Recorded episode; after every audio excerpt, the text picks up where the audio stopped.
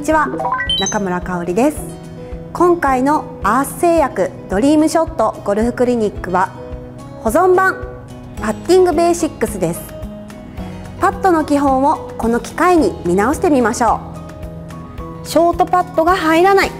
ロングパッドが寄らずにスリーパッドが多い。プロみたいにかっこよくパッティングをしたい。自分に合うパターを探したい。本当に悩み大きはパッドですよね。でも困った時悩んだ時ほど基本に帰りましょう。今回はパターの基本の徹底レッスン。これだけ覚えておけばショートパッドでもロングパッドでも大丈夫。パッドの基本グリップ編です。まずパターの時のグリップはショットの時とはちょっと違います。ショットと同じになると例えばこういうクロスになったりとか右手の方が上になったりするんですが一応基本なのでどっちかというと右手はこうグリップに対して普通に握ってその上に左手を乗せるようにしましょう。で乗せる指っていうのはこの左の人差し指を小指の上に乗せるこれが基本になります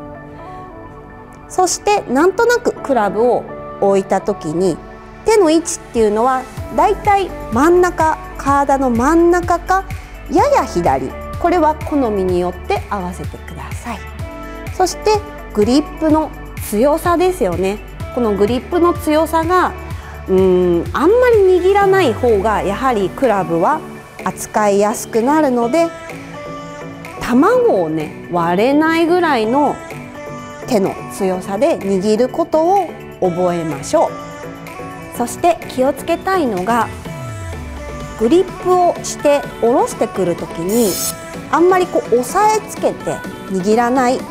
こうクラブを置かないようにはしてほしいです。でこのグリップのその時のこう気をつけるポイントなんですけれども下の4本親指側が上になってこの人差し指から小指までがグリップの下側を支えることになるんですけれどもそこでクラブをちょっとこうつるように